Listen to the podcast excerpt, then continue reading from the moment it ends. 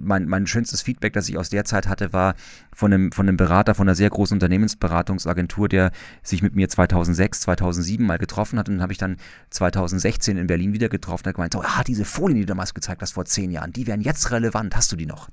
Ähm, und äh, fand ich auf der einen Seite sehr, sehr, sehr, war ein schönes Kompliment, auf der anderen Seite war das halt auch, hey, du hast halt einfach zehn Jahre lang das erzählt, was, was niemand kaufen will. Naps. Neues aus der Podcast-Szene. Hallo liebe Podcast-Freunde, hier spricht Steffen von podcast.de. Wir haben heute einen sehr spannenden und sehr besonderen Gast. Michael Pretorius beschäftigt sich seit 2007 mit Podcasts.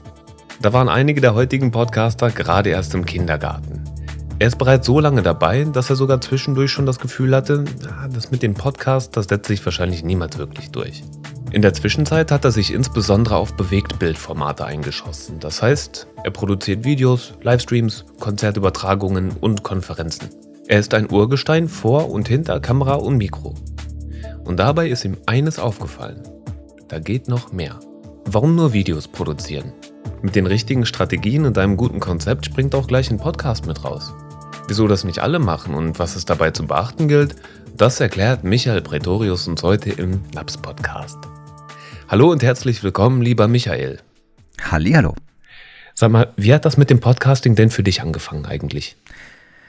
Oh, das war noch die Zeit von dem schönen weißen iPod, der noch das äh, schöne Reel hatte, was man mit dem Daumen drehen konnte. Also schon sehr, sehr früh. Damals äh, war von Streaming noch keine Rede. Damals musste man die Podcasts noch über iTunes auf den iPod synchronisieren. Äh, die Podcatcher waren auch noch nicht so verbreitet, wie sie heute sind.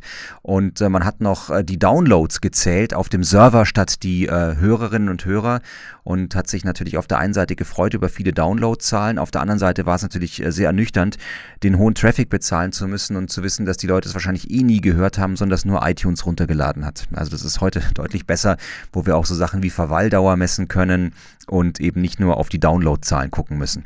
Verweildauer, immer wieder ein heißes Eisen, geht auf manchen Plattformen, aber auch nicht auf allen, ne? Das stimmt. Ähm, ich halte die Verweildauer für die wichtigste Metrik, ähm, weil das natürlich eine, eine qualitativ hochwertige Metrik ist, wenn ich weiß, ich habe die Leute wirklich auch lange in meinem Podcast gehalten und sie sind nicht nach den ersten 15 Sekunden wieder abgesprungen. Deswegen fand ich es auch sehr spannend, in den sehr frühen Jahren äh, die Podcasterei ein bisschen Richtung YouTube zu verlagern. Dann natürlich auch mit Video, aber es geht natürlich auch genauso mit Audio, weil YouTube sehr früh auf das Thema Verweildauer gegangen ist, so Watchtime in dem Fall, und man eben auch genau sehen konnte, wo sind Menschen ausgestiegen, wo sind Menschen dran geblieben. Und das sind Zahlen, die sehr, sehr spät eigentlich erst auch in das Apple-Ökosystem zurückgefunden haben.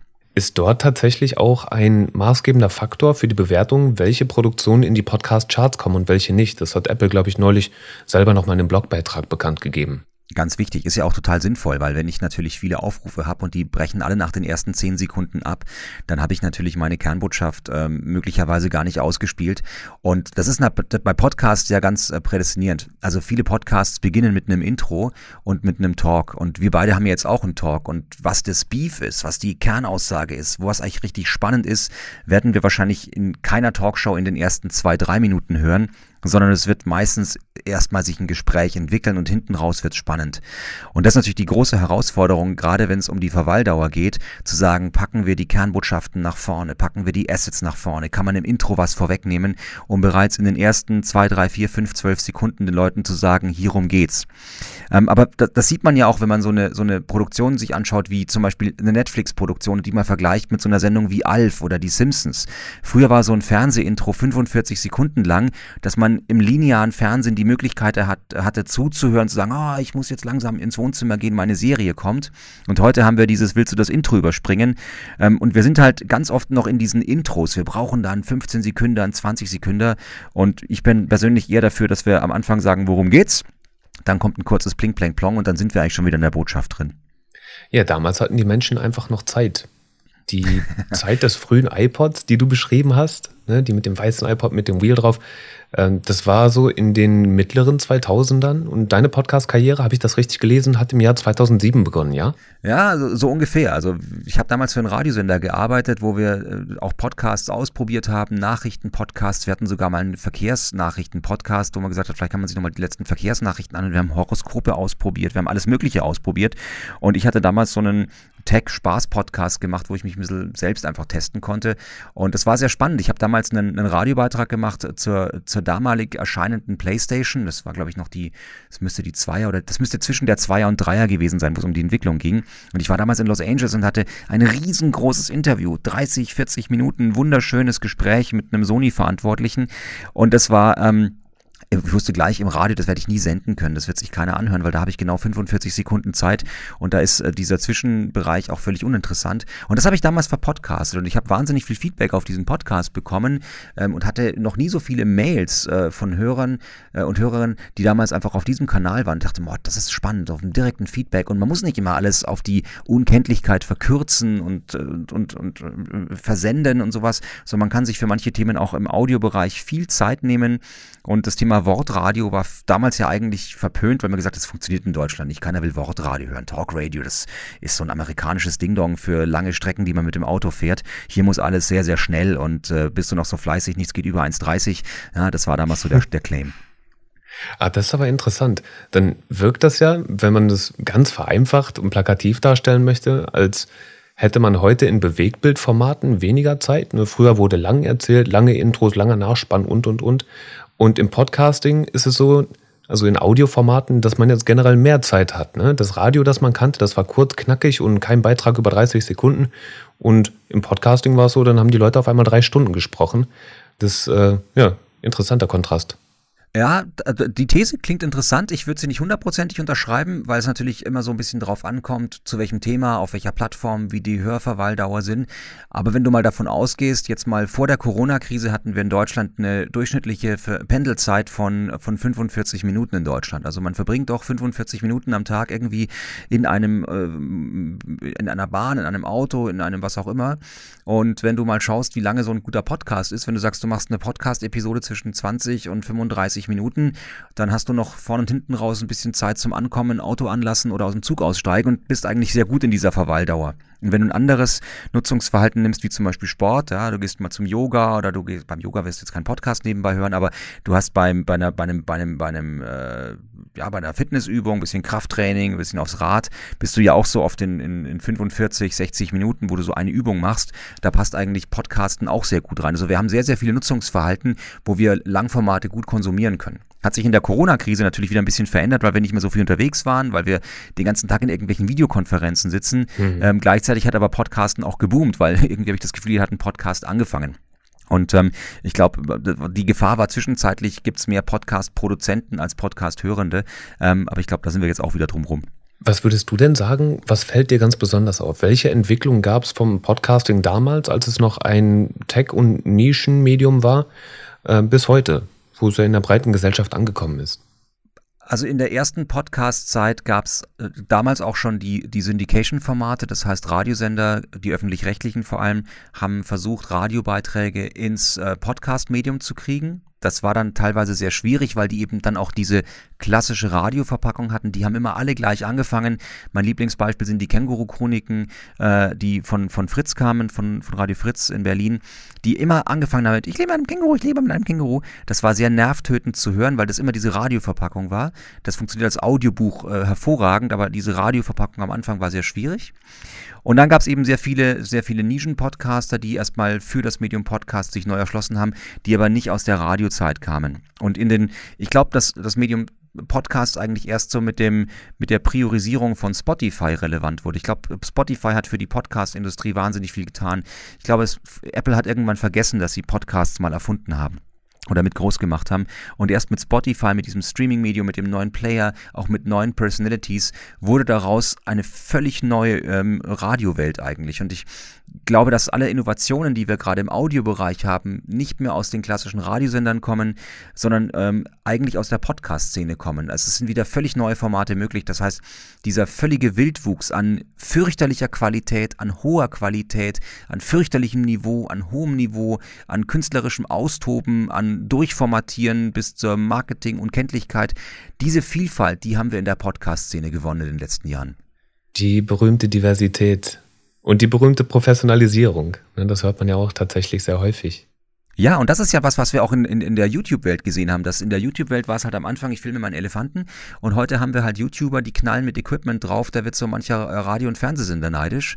Und gleichzeitig haben wir äh, Lokalsender oder auch Fernsehsender, die glauben, man müsste jetzt mit dem Smartphone YouTube-Videos machen oder, oder TikTok-Clips machen. Also bloß weil jeder Arsch senden kann, darf ich halt jetzt nicht senden, wie es jeder kann.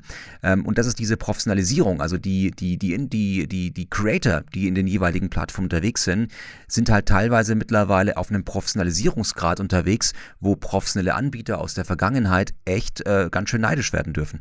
Das ist ironisch, wenn man bedenkt, dass es eigentlich immer diesen DIY und den User-Generated Content Hintergrund hatte. Ne? Das heißt, interessanterweise machen dort Leute jetzt hochprofessionelle Inhalte, die aber trotzdem nach wie vor so ein bisschen klingen und äh, anmuten sollen, als wäre es von den Jungs von nebenan. Ja, ich mag diesen, ich mag diesen User-Generated Content Ansatz eigentlich nicht. Ich mag den Ansatz eher so als Expert-Generated Content. Also äh, der Nutzer, das klingt so ein bisschen despektierlich. Wenn irgendein professioneller Medienanbieter immer gesagt hat, wir machen professionelles Fernsehen oder professionelles Radio, dann hat er das immer im Vergleich zu User-Generated. Das sind nur die Nutzer. Mhm. Aber diese Nutzer da draußen, das sind ja teilweise Prosumer, also nicht nur Consumer, sondern professionelle Anwender, Menschen, die eine eigene Expertise haben. Und was wir in den sozialen Netzwerken, gerade in der Podcasterei gesehen haben, dass wir eigentlich drei äh, Kernbotschaften vereinen, nämlich einmal eine sehr starke Expertise. Menschen sprechen über das, was sie, was sie ausmacht, wovon sie wirklich Ahnung haben. Menschen sprechen mit einer sehr hohen Leidenschaft über diese Themen und sie generieren dabei eine sehr große Reichweite. Und manchmal haben wir eben bei den Medienangeboten, haben wir die Leidenschaft meistens eher aus einem wirtschaftlichen Antrieb.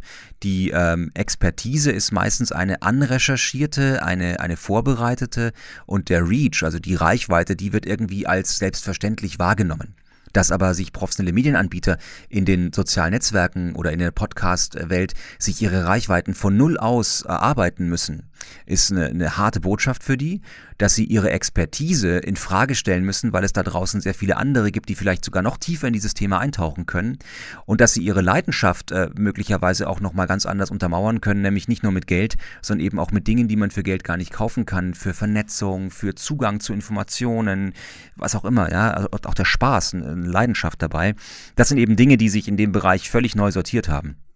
Jetzt ist es so, äh, Podcasts haben sich mittlerweile durchgesetzt. Ne? Die meisten kennen die, viele hören die und äh, viele hören die sogar sehr häufig. Bei dir kam zwischendurch auch mal Zweifel auf, ob Podcasts sich wirklich jemals richtig durchsetzen würden. Wann war das ungefähr? Das war sehr früh. Das war so um die 2009er, 2010er Zeit, ähm, als es irgendwie da war. Ähm, du hast aber gleichzeitig gemerkt, dass die anderen sozialen Netzwerke oder dass soziale Netzwerke wie Facebook, ähm, damals massiv an, an Relevanz im Marketingkreis gewonnen haben und dass du, mit, wenn du sehr viel Marketingentscheiderinnen und Entscheidern gesprochen hast ähm, und die über Digital-Content-Produktion gesprochen haben, dann waren es die Blogs, die eigene Website, dann war noch ein bisschen Newsletter und dann war auf einmal ganz schnell Facebook, Facebook, Facebook. Und wenn du mit professionellen Medienanbietern gesprochen hast, dann war für die auch so, boah, da kriegen wir Leute auf unsere Seite, da kriegen wir mehr Klicks, da kriegen wir das. Und da war dieses Thema Podcast wie so ein, wie so ein, wie so ein kleines Kind, das nicht, das keiner abholen wollte, so in der Ecke gesessen, was ganz traurig war. Ja? Und äh, dann kam noch diese, und im Bewegtbildbereich, äh, wo dann auf einmal ja auch ein bisschen Kohle drin war, war es dann auf einmal YouTube. Ja? Also sehr professionelle YouTube-Produktion. Und das war dann sehr schade. Und deswegen hat der Podcast massiv drunter gelitten, äh, wenn es, also zumindest habe ich den Eindruck gehabt, dass es sinnvoller war, seine, seine, seine, seinen Fokus woanders hinzulegen. Spannend wurde es jetzt in den letzten Jahren, aber wenn man sich überlegt, wo geht eigentlich welches Produktionsgeld hin, was kostet überhaupt eine professionelle Produktion, und was kann man wie auch kombinieren? Und da haben wir den Bereich des Events, eine Bühne. Ja, da sitzen hochkarätige Menschen auf einer Konferenz, da treffen sich zwei Menschen zu einem Talk. Und da wurde halt in den letzten Jahren oft ein Fokus gelegt, komm, da lass uns ein Instagram Live machen, komm, lass uns hier eine Kamera aufstellen. Wir machen das als Webinar, wir machen das als schöne Aufzeichnung, das geht später zu Facebook oder zu YouTube. Und da wurde der Podcast ganz oft vergessen. Wobei das natürlich wunderbare Rahmenbedingungen sind, in denen man einen Podcast mitproduzieren kann. Nur müssen wir halt dran denken, wenn wir jetzt zwei, drei Leute auf die Bühne setzen, die miteinander sprechen, dann haben die meistens so Einblendungen, Bauchbinden sagt man dazu, wo dann der Name im Bildschirm eingeblendet wird. Im Podcast muss ich halt dran denken, die Menschen mit ihrem vollen Namen anzusprechen, dass man auch weiß, wer spricht da eigentlich mit wem. Auf einer Bühne sind drei, vier Leute kein Problem. In einem Audiopodcast, sobald wir da mehr als zwei Stimmen hören, müssen wir uns wahnsinnig konzentrieren, wer war das eigentlich, wer spricht da mit wem, wer hat hier gerade was gesagt.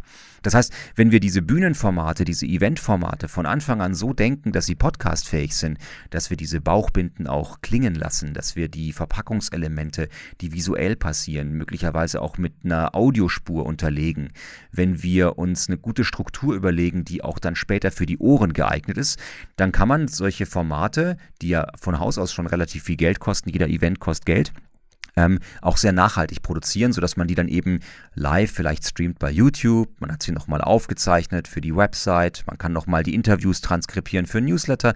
Aber man hat vielleicht auch aus dieser einen Podiumsdiskussion zwei, drei Podcast-Episoden rausgeschnitten, die man dann eben sich nochmal wie so eine Art Hörbuch danach anhören kann.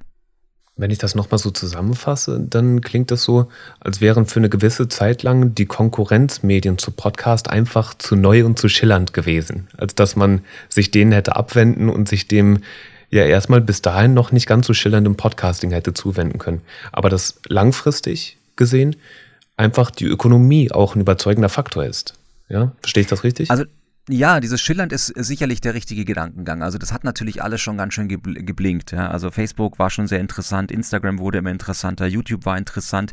Ähm, aber wir haben das ganz am Anfang äh, heute besprochen. Die Zahlen haben gefehlt. Wenn ich von, ich hatte damals bei iTunes einen kompletten Blindflug. Ich konnte nur die Downloads zählen. Und wenn ich meinen eigenen Podcast-Player gebaut habe, der ja quasi bei den wenigsten nur richtig gut funktioniert hat auf der Website, dann war das sehr, sehr schwer, überhaupt einen Return on Invest abzulesen. Also wenn ich sage, ich habe 1000 Euro Produktionskosten pro 1000 Hörende, ja, dann ähm, habe ich halt einen, einen, Produktionspreis, den kann ich irgendwie ablesen. Wenn ich aber gar nicht weiß, wie viele haben es eigentlich wirklich gehört, wie lange haben die gehört, wie waren die dabei, wie waren die eingebunden und ich habe eine, eine, Produktion, die einfach mich Aufwand oder Geld kostet und jetzt, man kann ja auch Geld in, in, in man muss ja nicht in Aufwand in Geld messen, man kann es ja auch in Zeit messen, die man reinsteckt und wenn ich einfach nicht genau weiß, was kommt raus, dann, dann, ist, das, dann ist das von der Finanzierungsseite einfach sehr irrelevant.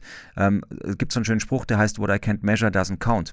Ähm, und also was ich nicht messen kann, zählt nicht. Und das ist bei Podcasts schon irgendwann so zu diesem vor zwei, drei, vier Jahren schon so eine relevante Größenordnung geworden, dass man gesagt hat, juhu, endlich hat man bei Spotify die Zahlen der Verweildauer. Endlich können wir Views von Downloads unterscheiden. Hurra, endlich haben wir auch im Ökosystem von Apple die Verweildauer.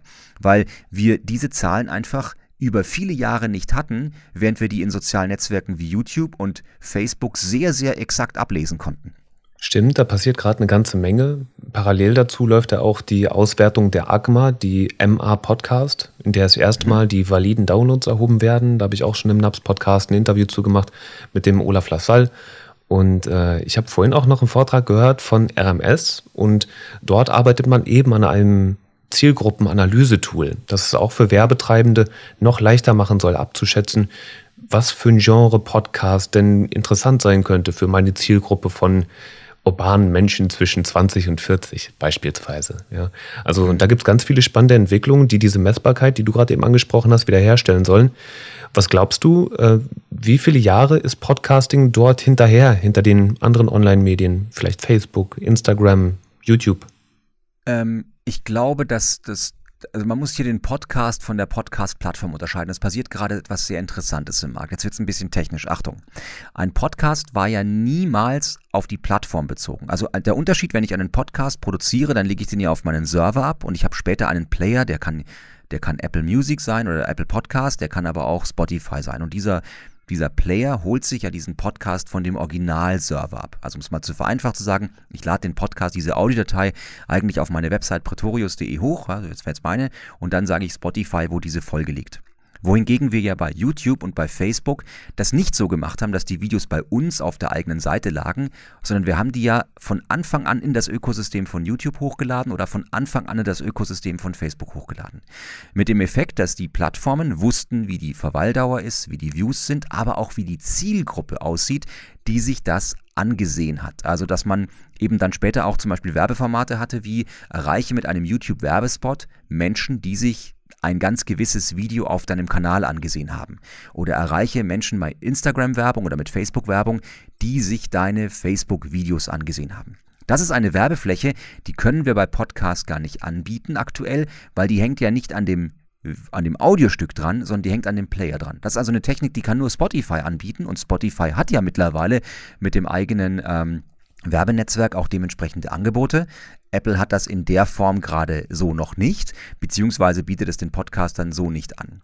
Und ähm, wenn wir jetzt so Anbieter hören wie die RMS, also Radio Marketing Service, dann sind das ja wiederum Drittanbieter, die an den Playern überhaupt nicht dranhängen. Das heißt, selbst wenn sie wüssten, wie die Zielgruppe aussieht, könnten sie damit nichts Vernünftiges anfangen, weil sie könnten zwar die Werbung nur wiederum in, in, in Gesten über direkt das in die Audiodatei reinspielen, aber das, das Smarte ist ja die Werbung im Player zu haben. Also zu sagen, Spotify spiele vor meinem Podcast einen Spot aus, den hört nur die Zielgruppe, die in den letzten sechs Wochen auch das und das gemacht hat. Also die individualisierte Werbung. Jetzt wird es also technisch nicht weniger komplex.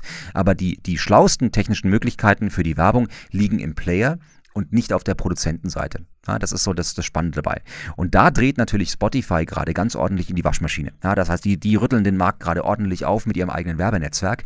Und jetzt passiert was sehr Spannendes. Spotify hat sich entschieden, mit seiner eigenen Plattform ähm, auch mittlerweile zum Podcast-Hoster zu werden. Also zu sagen, du musst deinen Podcast gar nicht mehr auf deine eigene Website legen, zu pretorius.de oder zu was auch immer. Du musst die auch nicht mehr zu Podigy, zu einem Podcast-Hoster legen, sondern du gibst die jetzt von Anfang an gleich äh, mir. Du produzierst jetzt mit Spotify Anchor oder sowas, produzierst du jetzt deinen eigenen Podcast und dann liegt er da. Das heißt, Spotify geht gerade den YouTube- oder Facebook-Weg. Sie sagen, wir werden auch gleichzeitig zum Inventar. Wir haben das. Und dadurch entsteht natürlich eine, eine sehr große Macht in diesem Ökosystem. Und das gleiche tut, äh, tut, tut Apple auch, indem sie sagen, yay, du hast jetzt hier auch noch Subscription-Modelle, dazu muss aber der Podcast bei uns liegen. Also auch Apple hat seine Podcast-Plattform ganz massiv umgebaut, sodass sie auch gesagt haben, lade doch die Audiodatei direkt ins Apple-System hoch. Und dadurch entstehen jetzt gerade zwei konkurrierende Ökosysteme, die bisher eigentlich neutraler aufgestellt waren, die aber jetzt beide diese Daten wollen. Also nicht die Daten im Sinne von, wer hat geguckt, sondern erstmal das das originäre Medienformat. Das heißt, wir müssen künftig wieder zweimal hochladen, so wie wir früher einmal bei Facebook und einmal bei YouTube was hochgeladen haben. Und das war beim Podcasten ja bisher sehr neutral. Deswegen glaube ich, dass so Erkenntnisse von Drittanbietern wie der RMS sicherlich für die Vermarktung, für die Marktforschung ganz interessant sind. Was aber das eigentliche Werben angeht, glaube ich, wird es sehr spannend, was sich in den Plattformen innerhalb entwickelt. Also du hast vollkommen recht, wer die komplette Kette besitzt von Hosting, über Vermarktung, über Vertrieb, über äh, Werbung und, und, und, und sämtliche Daten dazu erhebt, der hat natürlich ganz, äh, ganz krasse Vorteile am Markt. Wie bewertest du das denn? Als jemand, der schon so lange dabei ist, äh, zu sehen, wie große Konzerne probieren, Podcasting so für sich zu vereinnahmen. Hast du da eine Meinung zu?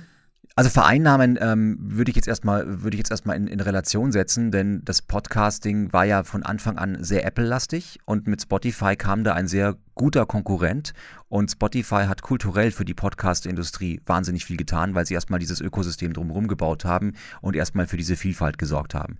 Auch YouTube hat für die Podcast-Welt sehr viel getan, weil es gab Zeiten, in denen sehr viele Podcasts einfach ohne Video bei YouTube gehört wurden. Also auch da gab es durchaus Möglichkeiten. Jetzt darum, ein Ökosystem zu bauen, in dem man auch werben kann, in dem nicht nur die Zielgruppen vorher bekannt sind, sondern auch später die, die, die Quittung bekommt, die hast du erreicht, die hast du nicht erreicht, ist ja eine sehr konsequente Fortführung. Ausführung. Das heißt, ich würde nicht sagen vereinnahmen, ähm, sondern erstmal etwas bauen, wovon die Creator auch erstmal sehr stark profitieren. Ob das dann fair ist, ob die Vergütung dann hoch oder niedrig oder was auch immer ist, das ist dann eine Frage, wie dann die eigenen Geschäftsmodelle aussehen, ob dann alle Creator gleich behandelt werden, ob es dann eine Diskriminierungsfreiheit gibt und so weiter und so fort, auch wie die Algorithmen funktionieren und dann äh, man nur noch Spotify Podcasts sieht, die gut beworben sind oder ob auch andere kleinere Anbieter weiter in der Suche bevorzugt werden. Das sind ja dann so Regulierungsfragen, man sagt, so muss da eine Plattformregulierung kommen oder nicht, ist aber schon wieder sehr weit weg. Eine Herausforderung für Angebote wie Drittanbieter wie, äh, wie RMS oder wenn du sagst, so eine Arbeitsgemeinschaft, Podcast, also die ACMA, die auch die Röhrfunkreichweiten erhebt, ist halt eigentlich ein, ein, ein, ein, zahnloser Tiger, weil sie hat zwar erhoben, wer was macht, sie kann mit den Daten aber nicht relevant werben, weil sie im Ökosystem eigentlich nichts zu sagen hat. Mhm. Ist das dann nicht doch eine Vereinnahmung, wenn große Player sagen, wir besitzen die komplette Kette und äh, gestalten das Game jetzt so, wie es uns passt? Also das ist ja eine Frage, wie wir als Nutzer und als Creator darauf reagieren. Wenn wir sagen, wir, wir nutzen Spotify und Apple wie weiterhin, die Daten liegen bei uns und wir profitieren einfach nur im Sinne von, wir haben in den Playern gesehen und gehört, wer macht und lassen uns die Werbung drum vorschalten, ist das eine Möglichkeit. Wenn ich sage, ich habe bei mir jetzt Pling, dieser Podcast wird präsentiert von keine Ahnung wem, dann habe ich ja trotzdem noch mein, mein, mein Live-Reader oder meine, meine, meine Promotion auf der Tonspur drin. Die ist dann eben nicht so individuell und echtzeitig und realtime und programmatisch automatisch und was es da so alles gibt, sondern die ist dann eben auf der Tonspur. Und außerdem habe ich auch die Möglichkeit zu sagen, ich spiele die beiden oder drei Ökosysteme gegeneinander aus. Ich habe meine Daten bei Spotify, ich habe sie bei Apple und ich habe sie vielleicht sogar noch auf der eigenen Website als Player. Genauso wie ja Unternehmen auch momentan sagen, jo, Facebook war süß, aber jetzt machen wir TikTok. Also auch Plattformen müssen sich weiterentwickeln und gerade diese Fragmentierung in der, in der Welt, also tausend neue Plattformen, tausend neue äh, Geschichten. Ich fand, das hat man bei, bei ähm, bei äh, Clubhouse sehr schön gesehen im vergangenen Jahr, als dieser Clubhouse-Trend war. Da kam auf einmal so, eine, so, so, ein süßer kleiner Anbieter, der hat auf einmal alles anders gemacht. Dann war so Live-Audio auf einmal en vogue und dann mussten äh, Spotify Green Room und Twitter mit seinen Rooms da irgendwie ganz schnell oder Spaces ganz schnell nachziehen. Ist jetzt aber auch wieder der Hype vorbei. Also ich will sagen, da ist Raum für Konkurrenz. Ja, okay. Beobachten wir das weiter. Zwischen den Startschwierigkeiten von Podcasts und ihrer Renaissance dann in den letzten Jahren hast du deinen persönlichen Fokus eher auf Bewegtbildformate und Online-Formate gelegt. Ne? Du hast Konzerte gefilmt, Veranstaltungen übertragen und bist in dem Bereich auch bis heute noch aktiv. Auf welche Gebiete genau hast du dich spezialisiert? Ähm, ich habe mich darauf spezialisiert, ähm, Content zu generieren, bei dem ich äh, die Wirkung messen kann. Ähm, also ich habe immer versucht, einen, nicht einfach nur Inhalte rauszublasen, sondern immer zu schauen, was hat eigentlich dieser Content für eine Wirkung gehabt. Und Wirkung kann entweder sein, dass ich eine hohe Aufmerksamkeit erzielen wollte, dass Menschen wissen, das gibt es jetzt, oder ich wollte Menschen möglicherweise in ihrer Wahrnehmung ein bisschen erreichen, dass sie sagen, ah, da hat sich was verändert, da muss ich drauf acht geben. Also auch ein bisschen Aktivismus, ja, wenn man so möchte. Also dass man sagt, hey, das, das ist anders, als du es dir eigentlich gedacht hast. Also äh, was Erklärendes, was Erziehendes, ja, vielleicht auch was Belehrendes, da muss man immer aufpassen, dass kein Zeigefinger ist. Dann aber auch Content, der verkaufen kann, also Content for Conversion würde man sagen, wo du sagst so, ja, das will ich haben, Begehrlichkeit, Verknappung, Spaß. Ähm, aber auch Content, der mir zum Beispiel Dinge sagt, nee, das habe ich eigentlich bisher anders gedacht, das muss ich zum Beispiel nicht zurückschicken, also im E-Commerce zum Beispiel Retourenquote ähm, reduzieren und solche Sachen. Ne? Also immer eine Wirkung, also den Content nie zum Selbstzweck zu machen, sondern der muss immer eine Wirkung haben. Und dann gibt es halt unterschiedliche Messmethoden, ähm, wie lange Verweildauer, haben die was gemacht, gemacht danach? Was war ich so, was, also die Frage, die ich mir immer gestellt habe, was machen Menschen, nachdem sie meinen Content konsumiert haben? Das ist so die Sache, auf die ich mich spezialisiert habe. Und im visuellen Bereich eben dann zu sagen, okay, habe ich die maximale Erlebbarkeit dargestellt? Habe ich auf der visuellen Ebene verstanden, worum es geht? Kann man das auch verstehen, wenn man den Ton ausgemacht hat? Und genau andersrum eben kann man es auch verstehen, wenn man nur zugehört hat, wenn man nicht hingeguckt hat. Also immer sehr öffnend für alle, versucht immer sehr inklusiv auch zu denken, ähm, kann man es auch nur über die Untertitelebene verstehen. Und das eben mit ähm, am Anfang sehr hemdsärmeligen Methoden, sehr viel Smartphone, sehr viel einfache Methoden, um Prototypen zu bauen, aber heute auch auf einem Professionalisierungsgrad. Ich habe jetzt in den letzten Wochen gerade einen TV-Übertragungswagen fertig gebaut mit einer Werkstatt, der für TikTok-Livestreaming gedacht ist, wo wir aus bis zu 20 Kameraperspektiven im Hochformat in 4K ähm, auf einfach mal so eine, so eine Bewegtbildplattform knallen, die einfach eine brutal kurze Verweildauer hat. Wie bringst du denn dein Wissen aus Bewegtbildproduktion und Podcasting heute zusammen? Indem ich mir überlege, wie man die Kernbotschaft auf den Punkt bringen kann. Indem ich mir überlegen kann, wie können wir einfache Sprache, einfache Vergleiche, einfache Bilder generieren, die Menschen mit einer sehr geringen Konzentration oder mit einer sehr geringen Zeit, die sie dafür verbringen, das sich anzusehen, wahrnehmen und verstehen können. Und sich mit Menschen zusammenzusetzen, die sagen, ich möchte das und das sagen, und ich frage sie dann, wie können wir es anders formulieren, dass man es auch versteht, wenn man nicht aus der Branche ist, wenn man nicht sich konzentriert hat, wenn man aus einem, wenn man nur mit einem, mit einem kurzen Augenwinkel hingeguckt hat oder wenn man es nur beiläufig gehört hat. Das sind Dinge, die ich eigentlich früher beim Radio gelernt habe, wo man ja auch gesagt hat, du hast ja nie für ein Publikum produziert, das dir bewusst zuhört, sondern du warst eigentlich immer derjenige, der nebenbei läuft. Nebenbei im Auto, nebenbei in der Küche, nebenbei bei der Arbeit.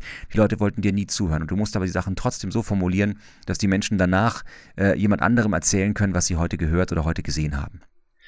Das heißt, wenn du Produktionen dann als Dienstleister annimmst, als Produzent, dann greifst du an diesen Stellen ein und probierst deinen Auftraggebern ein bisschen unter die Arme zu greifen, zu sagen, wie können wir das noch leichter machen, wie können wir das inklusiver machen, wie können wir verständlicher werden. Ganz genau. Also ich habe jetzt zum Beispiel vor ein paar Tagen ein Projekt gehabt für eine große Messe, da geht es um die Digitalisierung auf Baustellen. Ja, total komplexes Thema. Ich habe keinen Bauhelm angehabt und ich weiß auch nicht, wie eine Baustelle funktioniert. Aber da wurde dann immer von Lösungen gesprochen und von Digitalisierung und was da so alles funktioniert. Und ich habe gesagt, naja, kann ich mir alles nicht vorstellen. Äh, das könnte jetzt genauso gut auch eine völlig andere Branche sein. Das könnte der Zahnärztekongress sein, das könnte der Verband der Bienenzüchter sein. Die reden sicherlich auch von Lösungen und von Digitalisierung. Und wenn ich in der Brauerei bin, kann ich auch von Lösungen reden. Aber Bilder zu finden, Vergleiche zu finden, zu sagen, ah, hier ist ein Bagger und der Bagger hat vorne eine Schaufel, aber wenn ich den Bagger nicht sehe, weiß ich gar nicht, was die Schaufel macht. Also ist möglicherweise die Digitalisierung, dass man sehen kann, gräbt der oder schiebt der oder was auch immer. Also immer in, in Bildern zu denken und das, im Podcast würde man sagen, das ist das Kino im Kopf das man hat. Ne? Ähm, wie beschreibe ich das Gewicht? Ja, vor vielen Jahren Nintendo bei der Markteinführung von ein paar Konsolen geholfen. Da haben wir versucht, den, den Game Boy Advance SP zu beschreiben für Audio. Wie hört sich das an? Wie groß ist dieses Gerät? Und um zu beschreiben, wie schwer ist so ein Game Boy, haben wir gesagt, der ist so schwer wie drei, wie drei Kekse, weil ein Keks wiegt ungefähr 20 Gramm und wenn so ein Nintendo Advance SP 60 Gramm wiegt, dann wiegt er so viel wie drei Kekse. Aber zu sagen, der wiegt 60 Gramm, kann sich halt keiner vorstellen. Aber zu sagen, der wiegt so viel wie drei Kekse, kann ich mir vorstellen. Das ist lustig. Eine ähnliche Strategie fährt die BVG. Die haben während der Corona-Zeit Plakate aufgehangen und gesagt, dass man doch bitte anderthalb Meter Abstand halten soll und das so viel wie drei Corgis. Ja, und ich kann das sehr gut beurteilen, weil ich habe einen Corgi zu Hause, der kleine Duke. Stimmt, ich genau, habe das gesehen. Äh, ich habe das, ich hab das in deinem Instagram gesehen, dass du äh, manchmal ein bisschen öfter Staubsaugen musst. Ja, sehr oft, das stimmt. Ja, ja gut. Ey, schön, schön. Corgis sind coole Tiere. Du hast angedeutet, dass viele Produktionen von Streams und äh, Videos und Konferenzen reichlich Potenzial verschenken. Mit der richtigen Planung und dem richtigen Know-how können die auch gleichzeitig großartige Podcasts produzieren. Was glaubst du, woran hapert es da bislang? Du hast es vorhin schon angeschnitten. Ich glaube, dass viele Produzentinnen und Produzenten oder Abteilungen immer noch in Kanälen denken und nicht in Formaten. Also da gibt es dann zum Beispiel die Pressestelle, die denkt in ihrem Twitter-Kanal und in ihrem Blog. Dann gibt es die äh, Abteilung für Personalwesen, die denkt dann in ihrer LinkedIn-Seite. Dann gibt es die Kollegen vom Marketing, die denken dann in ihrem Instagram oder in ihrem Facebook-Channel. Dann gibt es die Kollegen äh, vom Sales, die denken dann in ihrer Website oder die Unternehmen aus der Unternehmenskommunikation, die denken dann in ihrem, keine Ahnung, Corporate-Portal. Also jeder denkt in seinem Kanal und dann haben wir vielleicht noch ein Magazin oder sowas in der Richtung. Aber wir denken überhaupt nicht oder viele denken überhaupt nicht Cross-Plattform. Und wenn wir aber sagen würden, naja, wir haben hier ein Printmagazin, da geht es um ein Thema. Wir haben hier einen YouTube-Kanal, da geht es um ein Thema. Wir haben hier einen Podcast, da geht es um ein Thema. Und wir würden dieses Thema einfach mal in den Vordergrund setzen und würden sagen, was ist ein günstiges Format? Talk is cheap also wenn wir uns hinsetzen und sagen, zwei, wir lassen zwei Experten miteinander eine Stunde reden, so wie wir, wir beide jetzt auch gerade ein Gespräch führen, ob es jetzt ein Expertengespräch ist, müssen jetzt die Zuhörenden beurteilen, ja, aber wir reden jetzt vielleicht schon ein paar Minuten und was wir gerade tun, könnte man zum Beispiel transkribieren und könnte es in ein Buch schreiben. Da war sicherlich ein bisschen was dabei, wo man sagt, das könnte man nochmal nachlesen wollen. Vielleicht macht man es aber auch als Newsletter und sagt, okay, Dinge, die man gelernt hat, wir haben jetzt fünf, sechs Aspekte angesprochen, vielleicht passt es auch in fünf unterschiedliche Newsletter. Genauso, was wir gemacht haben, ist jetzt gerade ein Podcast geworden, könnte eine Folge sein, könnten vielleicht auch mehrere Episoden sein, je nachdem, wie lange oder kurz die Folgen sein sollen. Und theoretisch hätten wir uns jetzt auch nicht ähm, hier per Remote treffen können, sondern wir hätten uns auch zu mir ins Studio setzen können in München oder ich hätte die ich äh, per Videokonferenz hinten auf einen großen Schirm gelegt und dann hätten wir ein Event draus gemacht. Und vielleicht sind wir beide auch so spannend oder vielleicht ist das Gespräch so spannend geschrieben worden, dass Leute sogar dabei sein wollen, dass sie sagen, oh, danach, da möchte ich mich mal mit dem einen von beiden nochmal auf einen Kaffee zusammensetzen, weil ich habe da nochmal eine individuelle Frage und auf einmal einmal wäre es eine Konferenz oder ein Meetup oder ein schöner Abend, ein Salon, was auch immer. Das heißt, wir haben so viele Möglichkeiten, eine Gelegenheit in unterschiedlichste Kanäle zu übersetzen, wenn wir nicht mit dem Kanal beginnen, sondern wenn wir mit dem Format beginnen. Wenn wir sagen, das Format ist ein Expertengespräch, ein Austausch von zwei Leuten. Oder das Format ist, wir, keine Ahnung, begrünen jetzt einen, einen Garten und ich erkläre dir von Schritt von Schritt, wie es geht, da Schritt für Schritt, wie es geht, dann kann ich das ja cross-Plattform produzieren. Ich kann sagen, Mensch, lass es uns mit einer hochwertigen Kamera filmen, dann haben wir es später sogar so hochwertig, dass wir daraus 25 Bilder pro Sekunde sogar als Fotos für unser Printmagazin verwenden können. Oder wir können es, lass es uns transkribieren, Einmal vom Roboter und einmal nochmal in schön. Dann machen wir daraus eine schöne Broschüre, einen Flyer, unser Printmagazin. Oder lass es uns bitte so filmen, dass die Kameras so gesetzt sind, dass auch das Hochformatvideo noch gut aussehen wird. Dann kann man es auch nochmal bei LinkedIn veröffentlichen. Lass uns das Transkript verwenden für die Untertitel, damit die Menschen auch ohne Ton verstehen, worum es gegangen ist. Ach, und eigentlich haben wir das auch mit so schönen Mikrofonen produziert. Im Raum war es auch von der Akustik ganz gut. Das haben wir also nicht in einem großen, in einer großen Halle mit vielen Fenstern produziert, wo die ganze Zeit irgendwelche Gläser scheppern, sondern wir haben das so produziert, dass es vielleicht sogar ein toller Podcast ist. Und wenn wir das jetzt mal alles so von Anfang an mitdenken, dann haben wir eine Cross-Plattform-Produktion über Print, über Online, über Social Media, äh, Point of äh, Interest, was auch immer, Event, wo man diese ganzen Kosten, die entstanden sind, auf mehrere Plattformen verteilen kann. Was wir ganz oft machen, ist, dass wir in Plattformen denken und sagen, nee, das, das kannibalisiert sich ja. Wir können ja das YouTube-Video jetzt nicht veröffentlichen und das gleiche nochmal bei LinkedIn machen, weil das kannibalisiert sich ja. Und was machen die Menschen dann? Sie veröffentlichen bei LinkedIn ihr YouTube-Video, was überhaupt keinen Effekt hat, weil die Menschen wollten nicht bei LinkedIn auf ein YouTube-Video klicken, sondern sie wollten bei LinkedIn gleich ein Video sehen. Und die Menschen wollen auch im Newsletter nicht auf eine Website kommen, sondern lösen möglicherweise mittlerweile im Newsletter. Und wenn ich jetzt sagen würde, unser Gespräch ist hier zu Ende, geht doch einfach auf meine Website, wird es ja auch keiner tun, sondern ihr habt euch ja bewusst jetzt gerade entschieden, diesen Podcast hier zu hören. Das heißt, wenn wir den, das Format in den Vordergrund stellen und das Thema für den jeweiligen Kanal optimieren, können wir sehr nachhaltig Inhalte produzieren. Du bist Coach und Digitalexperte und für mich klang das gerade alles sehr, sehr sinnvoll, was du gesagt hast. Musst du viel Überzeugungsarbeit leisten bei deinen Auftraggebern oder ist das ein leichtes Spiel, wenn du mit so guten Vorschlägen kommst? Ja, das ist jetzt eine Frage der, der Wertschöpfungskette, wo du ansetzt. Ähm, also mittlerweile habe ich das äh, Glück, dass äh, Menschen meine Telefonnummer weitergeben und sagen, wenn du an dem und dem Punkt angekommen bist, dann ruf den Michael mal an, der kann dir da helfen so dass ich eigentlich nicht als Missionar durch die Welt reisen muss und sage, ihr habt das alle falsch gemacht die letzten Jahre. Deswegen versuche ich eigentlich nicht ganz am Anfang einzusteigen und zu sagen, ich versuche jetzt Leuten davon zu überzeugen, dass das Internet ein gutes Medium ist oder dass man, äh, dass, dass soziale Netzwerke eine Wirkung haben können. Das versuche ich eigentlich nicht mehr. Das habe ich vielleicht 2009, 2008 mal so gedacht und es ist dann immer ein bisschen traurig, wenn du dann sagst, du gibst so einen Missionar. Mein, mein schönstes Feedback, das ich aus der Zeit hatte, war von einem, von einem Berater von einer sehr großen Unternehmensberatungsagentur, der sich mit mir 2006, 2007 mal getroffen hat. Und dann habe ich dann 2016 in Berlin wieder getroffen und hat gemeint, so, ah, diese Folien, die du damals gezeigt hast vor zehn Jahren, die wären jetzt relevant. Hast du die noch? Ähm, und äh, fand ich auf der einen Seite sehr, sehr, sehr, war ein schönes Kompliment. Auf der anderen Seite war das halt auch, hey, du hast halt einfach zehn Jahre lang das erzählt, was, was niemand kaufen will. Und deswegen, das ist wirtschaftlich ziemlich doof. Und heute mache ich das anders. Ich setze mich jetzt mit dir zusammen, wir reden ein bisschen über das, was möglich ist. Ich mache ein bisschen YouTube, ich mache ein bisschen Podcast, ich mache ein bisschen Social Media und die Leute haben dann dort die Inspiration. Und wenn sie sagen, ah, das klingt total vernünftig, was der Michael da macht, den kann man ja mal anrufen dann rufen sie mich an und ehrlich gesagt, das, was ich jetzt erzählt habe, hat jetzt auch kein Geld gekostet, das war ja auch umsonst, das kann jetzt auch jeder für sich umsetzen und vielleicht waren da ja ein paar Aspekte dabei und wenn jemand sagt, das klingt super, ich konnte es aber nicht umsetzen, weil mein, äh, mein, mein Vorstand oder meine Abteilungsleiterin, die findet das anders, die findet das doof, dann holen die Leute manchmal mich dazu und sagen, Michael, in deinen Worten nochmal und vielleicht einen Prototyp bauen und dann macht man das so. Angenommen, da ist jetzt jemand ganz beflügelt.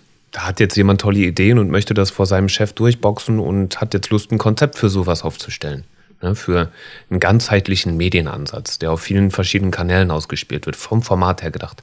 Was würdest du diesen Menschen empfehlen? Wo fangen die an, sowas zu planen?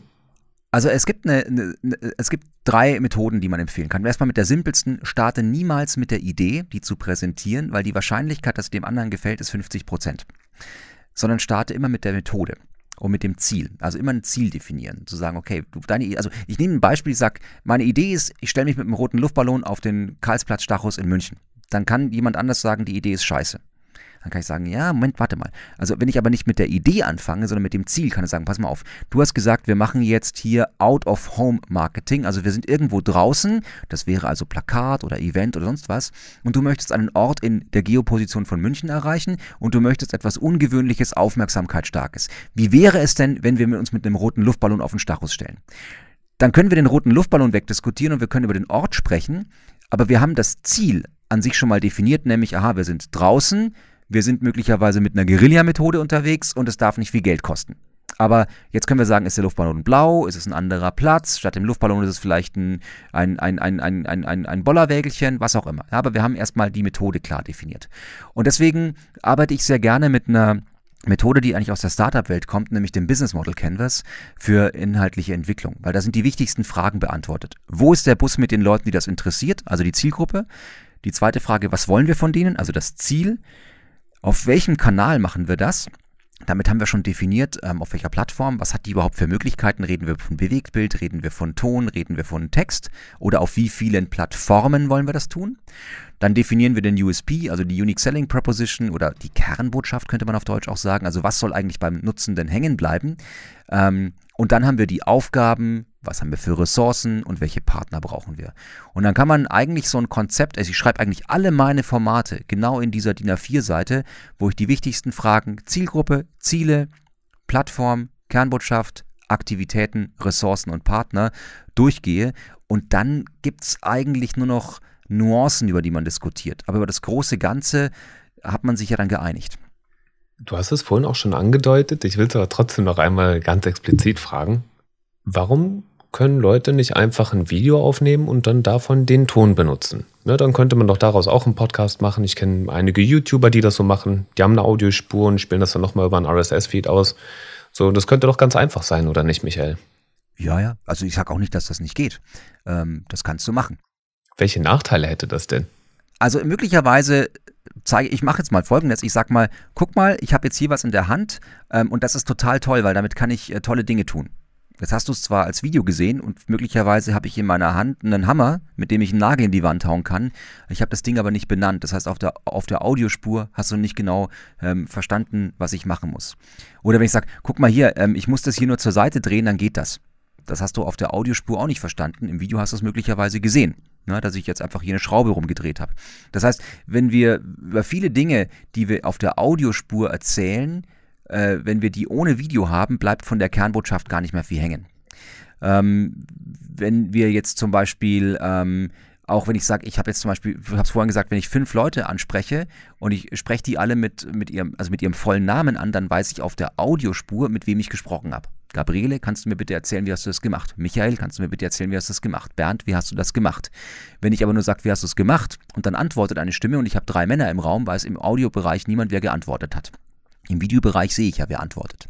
Also es gibt also durch, das sind jetzt sehr banale, sehr plakative Gründe, warum das reine Exportieren einer Videospur als Podcast manchmal schwierig sein kann. Aber wenn man die Sachen beachtet, die ich gerade gesagt habe, kann es trotzdem funktionieren. Kino im Kopf erzeugen, Dinge beim Namen nennen. Und der zweite Aspekt ist, ich, ich gehe jetzt mal mit der Stimme bewusst ein bisschen näher ran ans Mikrofon.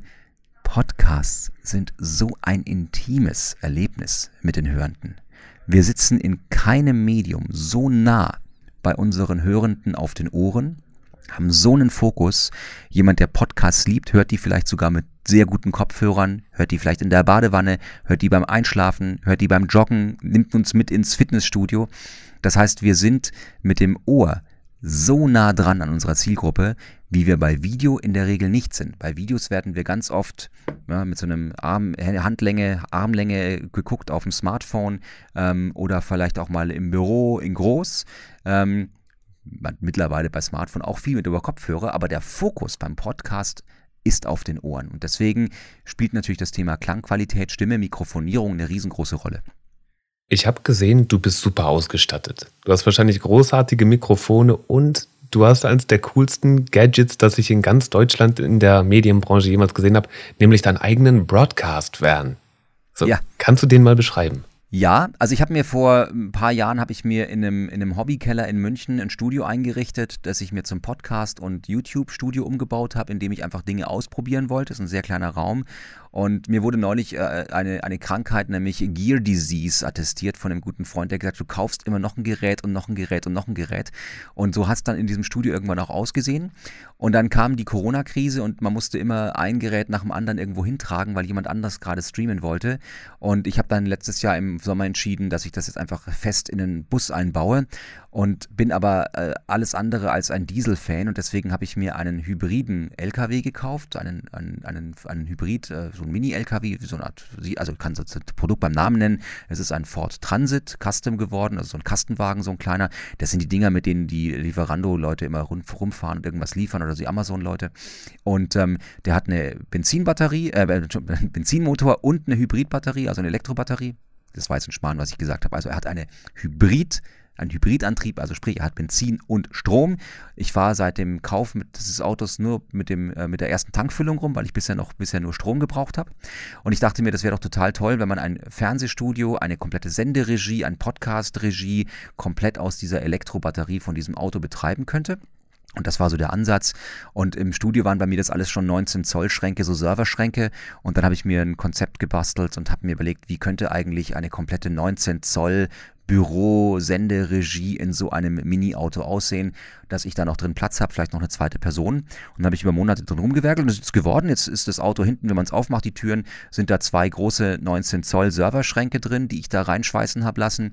Ähm, da sind drin Senderegien für Videos, also Kreuzschienen sind da drin für 40 äh, Videowege rein, 40 Videowege raus.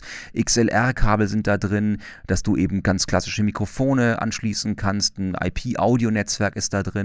Ähm, du hast äh, einen Router drin für Internet. Du hast ein Dutzend Bildschirme in dem Auto, dass du ganz viele Kameraquellen gleichzeitig anhören kannst. Du hast verschiedene Audiomonitore drin, Pegel, die du überwachen kannst, ähm, Konverter, wo du Sachen umkopieren kannst in ihrer Videoqualität. Und ich habe mir das so gebaut, dass man hinten im Auto quasi als Regisseur oder Bildmischer arbeiten kann und vorne im Auto ist noch eine Sprecherkabine. Das heißt, du kannst auf dem Fahrer- und Beifahrersitz gut akustisch sitzen und kannst dort auch noch den Ton für diese Videos draufsprechen. Und alles ist so gebaut, auch per Glasfaser, dass man nicht in diesem Auto sitzen muss, sondern auch neben dem Auto oder in einem Büro daneben oder im dritten Stock über dem Auto sitzen kann und von dort das ganze Ding fernsteuert. Hast du den Wagen selber geplant? Ja. Du hast dann technische Zeichnungen gemacht, was wohin kommt und wo du sitzen möchtest und sowas. Kannst du sowas? Das ist ja super spannend. Äh, ja, also ich, äh, äh, technische Zeichnung, da würde jetzt jeder, der das in der, in der Realschule in der 10. Klasse gelernt hat, möglicherweise vom Professionalisierungsgrad anders drüber urteilen, weil also technisch ist übertrieben.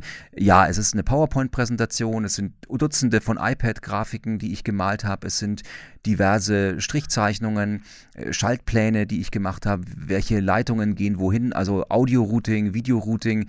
Äh, wie gesagt, ich habe eine Radio- und Fernseh-Vergangenheit, eine langjährige und habe mich immer sehr begeistern lassen von den Kollegen, die in der Produktion gesessen sind und habe jetzt mehrere Jahre hier so Studios mir selber gebaut, habe früher schon Studio-Setups für Streaming, für unterwegs in Kisten gebaut und mit der, mit der Zeit hat man halt so eine Erfahrung, das ist wie Kochen, du weißt halt irgendwann einfach, wie viel Weißwein muss ins Risotto, dass es eben nicht bitter wird und äh, so habe ich diesen Wagen geplant und die größte Sorge war eigentlich, kommt das Ding jemals durch den TÜV? Und deswegen habe ich dann die baulichen Maßnahmen, ja, das ist ein Riesenthema, ja, du, hast, du kannst ja alles reinstellen in Rex, aber eines der großen Themen war, wie, wie baut man das so, dass es eben auch im Unfall mir nicht die Kreuzschiene durch den Nacken säbelt. Ähm, und deswegen habe ich das von der Firma bauen lassen, die sich auf Feuerwehrautos und Krankenwägen spezialisiert hat, die dann eben auch gesagt haben, okay, so ist es von der Statik ganz okay, so kannst es machen, so kannst es nicht machen. Und die waren dann jetzt mit mir drei Monate lang in Garching bei München in der Werkstatt und dort haben wir das dann äh, gebaut und die sind so zertifiziert, dass die quasi der TÜV sind. Also das Ding ist jetzt durch den TÜV und darf auf der Straße fahren. Klasse, Glückwunsch. Hast Danke. du denn schon coole Produktionsabenteuer erlebt mit deinem Broadcast-Van? Ja, äh, also momentan, wie gesagt, das Auto, das Auto ist jetzt seit, seit März ist es fertig und ich wollte es bewusst jetzt nicht gleich ab dem ersten Tag vermieten oder in Produktion einbauen, sondern für mich ist es auch erstmal ein Ausbildungs- und Prototyping-Fahrzeug. Das ist jetzt die letzten Wochen öfter mal auf dem Parkplatz gestanden von einem äh, Energy-Drink-Hersteller aus Österreich, wo wir gerade ein Konzert planen. Das Konzert wird mit 16 Kameras äh, gefilmt werden, wo zwei Musiker Teams gegeneinander antreten in Dortmund und ähm, dort werden wir fliegende Kameras haben. Wir werden, oh, es wird also ein Pyrofeuerwerk werden. Das wird richtig geil werden. Und die Proben, ähm, wie das alles vor Ort aussieht, haben wir zum Teil in diesem Auto gemacht, ähm, weil wir gesagt haben, bevor wir jetzt einfach komplett uns eine Konzerthalle mieten und alles machen, lass uns mal so Hackathon-mäßig uns einfach mal ans Auto stellen und mal Inserts testen. Wie sieht sowas später im Hochformat überhaupt aus? Wie werden die Signale umgearbeitet? Was passiert da eigentlich so? Ähm, zweite Produktion, gerade so eine Konferenz auf Messegelände und jetzt sind wir gerade dabei, machen so eine Theaterproduktion mal zu fühlen. Wie könnte man eigentlich Theater in High-End machen, wenn es äh, im Kulturbereich darum gehen soll, möglichst wenig zu sehen in der Halle, guten Ton, äh, ruhiges Bild, ähm, um auch die Kultur wieder ein bisschen zu fördern, weil die hat in den letzten Jahren schon, oder in den letzten zwei Jahren in der Corona-Krise schon massiv gelitten. Es gibt doch bestimmt auch ein tolles Bild von dir vor oder in deinem Broadcast-Van. Würdest du mir das ja. schicken? Dann würde ich das gerne als Episodencover benutzen. Ja, gibt es. Äh, kannst du dir, äh, kann ich dir schicken, kannst du dir aber auch einfach ziehen, direkt von meinem Instagram-Kanal, instagram.com slash pretorius. Ja, super. Michael, du machst ganz, ganz viele Sachen. Du bist Podcaster, Produzent, du bist Coach, du hast äh, so viele Sachen gemacht. Für den Fall, dass Menschen dich irgendwie erreichen möchten, dass sie Fragen haben oder deine Services in Anspruch nehmen möchten. Wie und wo erreichen die dich denn? Ähm, am aller einfachsten ähm, auf meiner Website pretorius.de, also Pretorius mit AE geschrieben, äh, wie die Prätorianer im, im, im, im Lateinischen. Ähm, und dort gibt es äh, einen Button, da ist entweder mein, mein Terminkalender drauf, dann kann man schauen, wann ich Zeit habe für ein Telefonat. Da kann man auch mal umsonst einfach anrufen. Ähm, ansonsten gibt es im Footer meine E-Mail-Adresse und meine Telefonnummer. Und äh, nicht wundern, wenn ich nicht immer gleich ans Telefon gehe oder wenn ich nicht immer gleich sofort antworte. Dann liegt es daran, dass ich vielleicht dann mit einem hohen Fokus gerade mit einem anderen Menschen mich beschäftige. Ähm, aber ich äh, bin da immer offen für Gespräche und freue mich auch und freue mich natürlich auch, wenn man sich auch mal persönlich sieht. Aber das wäre so der einfachste und schnellste Weg. Alles klar. Dann sage ich von hier erstmal ganz, ganz vielen lieben Dank, dass du dir die Zeit genommen hast. Du, danke dir für die Bühne und danke dir für das schöne Gespräch. Voll gerne. Ganz liebe Grüße nach München und liebe Grüße auch an den Corgi. Ich sage ihm Bescheid. Luke freut sich. ich hoffe, es gibt mehr Hunde-Content demnächst auf deinem Instagram-Kanal. Er hat seinen eigenen Instagram-Account hier. Harter Call to Action. I got a floof. Ist sein Instagram-Account. I got a floof. Okay, dann schauen wir doch gleich mal nach. Genau. Alles klar. Gut, dann verabschieden wir uns hier aus dem NAPS Podcast. Ich sage nochmal Danke und hoffentlich bis ganz bald, lieber Michael. Tschüss, tschüss. Das war NAPS. Neues aus der Podcast-Szene. Ihr findet uns auf Facebook, Twitter, LinkedIn, Pinterest und Instagram.